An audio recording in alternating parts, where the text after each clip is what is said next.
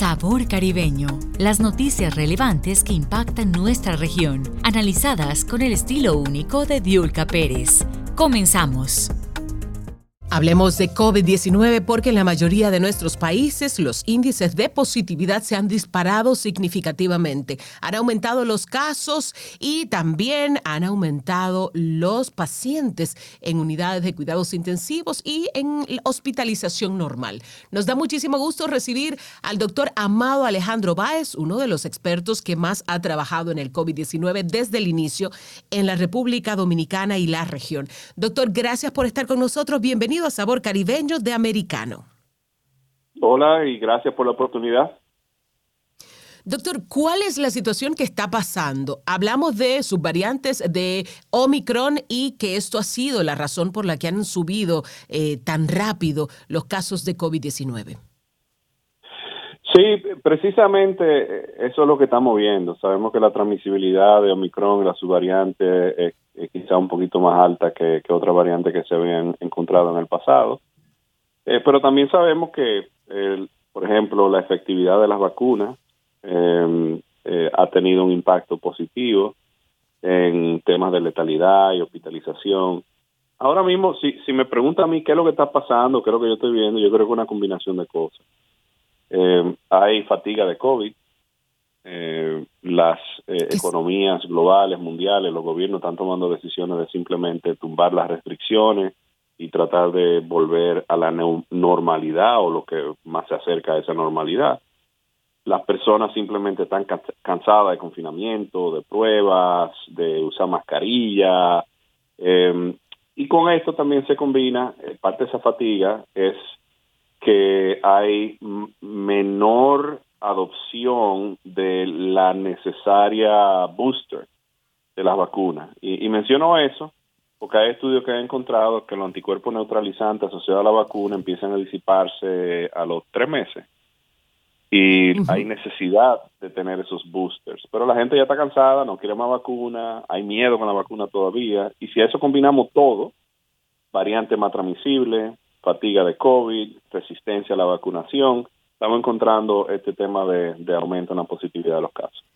Doctor, de hecho, en muchos de los gobiernos de la región, primero llamaron casi obligatoriamente a vacunarse y después han bajado la guardia y ya han dejado que incluso mucha de la gente que no se quiso vacunar, que ya ni siquiera se le preste atención. Entonces, si rompemos ese ciclo, ese proceso de vacunación, tenemos nuevamente el COVID-19 eh, aumentando en nuestros países, ¿qué pudiéramos esperar? Bueno, aquí también quizá hay que hablar un poquito de, de estos temas de virus eh, RNA y el tema cíclico de estos virus, las conversaciones quizá de pasar de una pandemia a lo que se está viendo como más endémico, quizá como vemos eh, las variaciones de, la influenza, la necesidad de tener vacunas anuales de influenza y eh, quizás eh, un elemento parecido a lo que debemos eh, contemplar en el futuro, lo que podemos contemplar en el futuro con COVID. La, la realidad es la siguiente, el, eh, el efecto positivo de la campaña de vacunación ha tenido un impacto positivo, eh, no necesariamente solo en el tema de la tasa de positividad, pero si vemos eh, la, el, el CFR, el Case Fatality Ratio, la tasa de letalidad, eh, actualmente está en un punto 33 punto 33. Eh, conocemos que en el pico de la pandemia algunas regiones la tenían hasta en el 5%. O sea que hay algo que nos dice que quizá las mutaciones las variantes combinado con la efectividad de la vacunación en prevenir hospitalización y complicaciones intensivas ha creado un efecto menos letal. Eh, sin embargo, eh, si mucha gente tiene el virus, si 100 personas tienen el virus, si 1000 personas, 100.000 personas, ese punto 33 se convierte en un número mayor. Eh, punto 33 de 100 es lo mismo que punto 33 de 100.000. Eh, Y a eso me refiero en cuanto a que hay que seguir eh, teniendo, aunque estemos cansados, hay que seguir teniendo algo de precauciones. Por ejemplo, yo viajé a Europa la semana pasada. Ya no hay restricciones de mascarilla, ya no hay restricciones de hacerse pruebas. Te lo dejan a ti. Mi decisión fue mi decisión fue ponerme mi mascarilla, lavarme las manos, tener precauciones, porque yo estoy en un espacio confinado con mucha gente, hay que tener cuidado. O sea, mi decisión sigue siendo, quiero cuidarme, porque esto es un tema de salud, es un tema de salud preocupante, y no solamente lo estoy haciendo por mí. Quizá si a mí me da COVID, yo tengo síntomas leves, pero puedo exponer a otras personas, yo como médico. Yo como médico trabajo con personas inmunocomprometidas, con personas con factores de riesgo, y sería irresponsable el yo simplemente verlo desde mi perspectiva única, eh, individual, y no verlo como un bien colectivo, como algo que debe hacerse por un bien colectivo.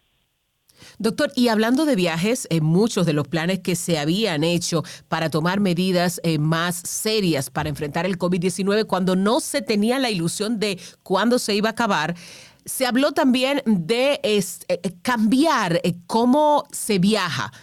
distanciar más los asientos, hacer que los aviones tengan ya menor capacidad de, de admitir personas para mantener esa esa posibilidad de que la gente esté más aislada, pues todo eso fue echado a la basura prácticamente, todos esos planes.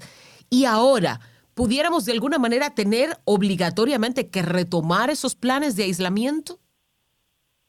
Bueno, yo creo que aquí hay eh, una combinación. Yo, yo siempre he dicho, y lo he visto así, que, y me tocó trabajar viéndolo así, que la pandemia no es solamente un tema de salud pública eh, la pandemia es un tema que combina múltiples factores. Eh, por ejemplo, el cuerpo humano para funcionar necesita el corazón, los pulmones, el cerebro.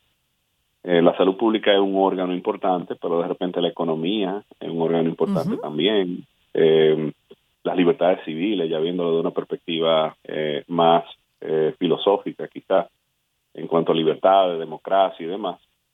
Eh, y todo eso se combina en estas decisiones que estamos viendo ahora. Al principio de la pandemia, la misión número uno fue contener eh, con normas de salud pública estrictas. De paso, el confinamiento funcionó.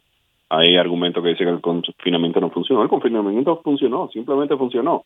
Pero fueron medidas estrictas en un momento oscuro de la pandemia, donde no se tenía mucha información, donde hubo un trade-off de impacto económico importantísimo con esa medida y en el momento que estamos viviendo ahora es los países queriendo eh, retomar actividad económica eh, eh, lo más cercana a lo que era prepandemia. Y la aviación, por ejemplo, yo, yo trabajo en República Dominicana, todavía soy asesor de la presidencia en estos temas de salud. Y República Dominicana vive del turismo. El turismo es un motor importante de la economía dominicana. Y República Dominicana es un estudio de caso de éxito en cuanto al, em, vamos a decir, la revitalización de la actividad económica asociada a turismo. Eh, y, y, en ese sentido, por ejemplo, no creo que estemos un momento de echar para atrás. Ya ese momento pasó. El tema de restricciones, espacio, limitar, eh, no solamente en aviones, restaurantes, en espacio público, ya no estamos ahí. Eh, simplemente porque eh, el impacto económico ha sido grave. Y lo que quizás estoy tratando de comunicar ahora es que quizás al principio de la pandemia había muchas restricciones que venían de arriba hacia abajo, del gobierno hacia el pueblo. Ahora mismo lo que yo estoy viendo es que las decisiones de tú cuidarte, de tú tener un booster, de tú mantener cierto distanciamiento, de tú utilizar las mascarillas que funcionan, es una decisión personal. Eh, se está moviendo hacia esa línea y, y al final eh, no es ni siquiera un tema político ni polarizado, no debe ser eso. Yo sé que, lamentablemente se ha polarizado mucho, hasta el uso de mascarilla se ha convertido en un argumento político de la derecha, de la izquierda, yo no sé ni cuántas cosas. las vacunas también en un tema político económico. Sí, sí, y, y, la realidad es esa, la realidad es que han habido industrias farmacéuticas que han capitalizado enormemente con esta pandemia el desarrollo de su vacuna. Es una realidad, es una realidad que, por ejemplo, yo no puedo cambiar. Pero la realidad es que capitalizando o no, eh, hay esfuerzos, por ejemplo, ahora de masificación de vacunas, eh, democratización de tecnología de vacuna para que no sea, para que sean eh, fórmulas abiertas, que no sean con patentes restringidas como la que hemos visto hasta ahora. Pero el tema es que capitalizado o no, con ganancia económica o no, las vacunas funcionaron. Las vacunas son lo que nos dieron la luz en ese túnel oscuro que teníamos en el 2020. las vacunas funcionan, hay muchos estudios que hablan sobre el efecto de la vacuna en anticuerpos neutralizantes, en efectividad clínica, en cuanto a, a prevención de complicaciones y demás. Y ya que estamos viendo de que una decisión propia, lo que yo quiero es quizás aprovechar este foro que ustedes nos han dado para, para hablar de eso, para hablar de la necesidad que tenemos nosotros como personas, como individuos, de entender que todavía estamos conviviendo con, con esta pandemia, con este virus, y que las decisiones que tomemos de precauciones, de si tú tienes sintomatología, tomar la decisión de aislarte, hacerte tu prueba para asegurar que tú no estás contagiando a otras personas de una forma irresponsable. Todo esto ya entra en lo que es un bien mayor común, lo que es la salud pública, lo que es un bien colectivo y la responsabilidad que tenemos todos los ciudadanos de velar por esa salud pública, ese bien colectivo.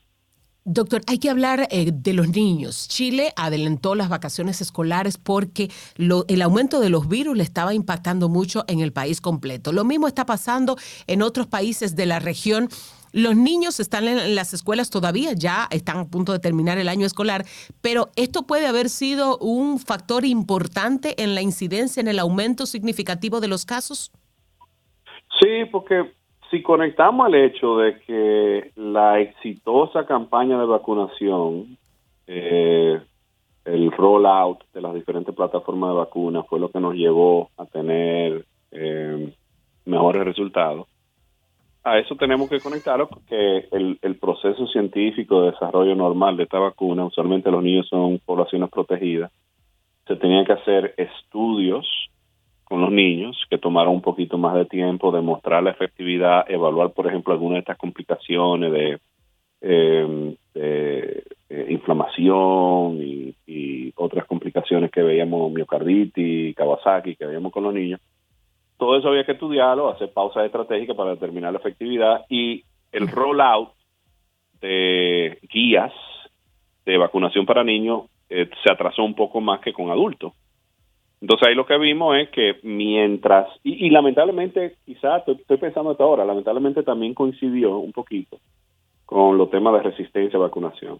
O sea, ya cuando las vacunas estaban aprobadas para los niños, ya la gente estaba cansada de vacunas, ya había mucha teoría de conspiración asociada a la vacuna, ya la gente entendía que quería salir a la calle, no quería trabajar con vacunas, no quería ver con vacunas, padres que se preocupan por las complicaciones con sus niños y demás.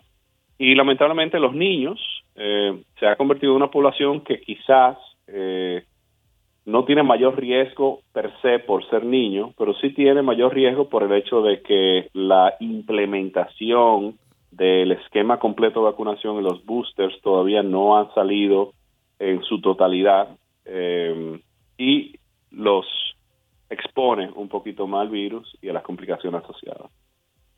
Y las campañas, la verdad es que no surtieron el mismo efecto con los niños que con los adultos. Eh, eh, es cierto que usted dice, bueno, se concentraron primero en los adultos, en tratar de seducir a los adultos de que vayan a las vayan a los centros de vacunación, pero cuando ya tocó a los niños, ya la gente tenía muchísimas teorías como usted dice, teorías de conspiración en la cabeza.